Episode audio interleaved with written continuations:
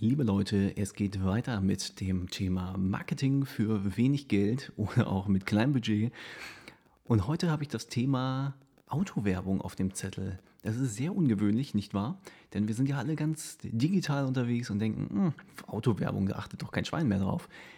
Ja und nein.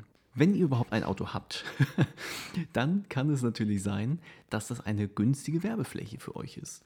Denn das Auto steht im Idealfall irgendwo draußen an der Straße, in dem Viertel, wo ihr vielleicht eure Kunden am meisten erwartet und sieht eben auch nach was aus, ist so ein kleiner Hingucker.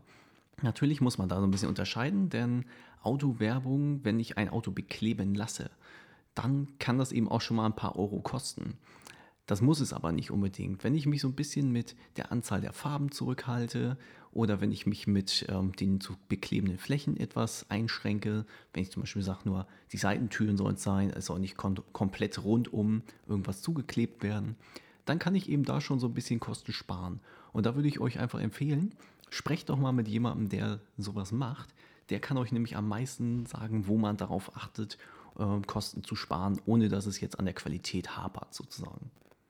Ja, und was ihr dann eben macht, ist, ihr nehmt euer Auto, ihr wascht es regelmäßig, dass es eben auch gut aussieht und ihr positioniert es eben in den Bereichen oder in den Stadtvierteln, wo ihr denkt, okay, da kommen bestimmt mal eben auch Leute vorbei, die sehen das. Ihr parkt das natürlich auch regelmäßig um, denn es ist äh, ganz oft so, dass die Polizei auch mal rumgeht und guckt, dürfen an bestimmten Stellen überhaupt Autos stehen oder dürfen sie es nicht.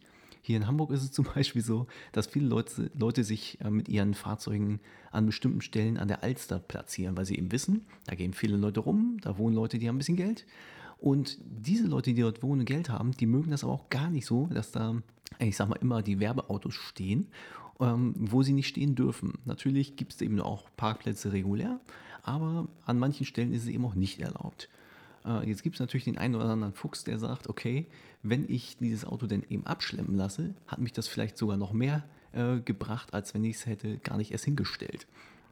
Muss jeder für sich selber bewerten. Ich würde es nicht machen, weil ich da einfach zu sehr Schisser bin sozusagen.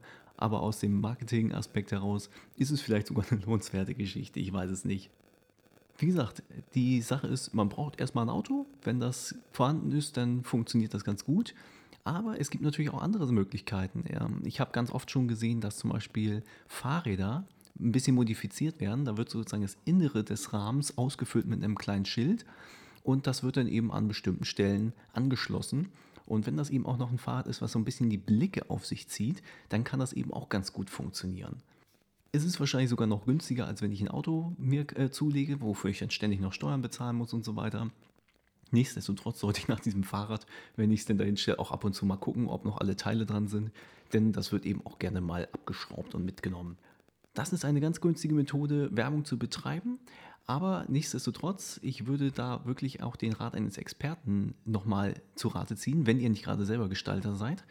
Denn das ist nicht nur wichtig, dass ihr sozusagen ein günstiges Werbemedium habt, sondern dass es eben auch die entsprechende Wirkung zeigt.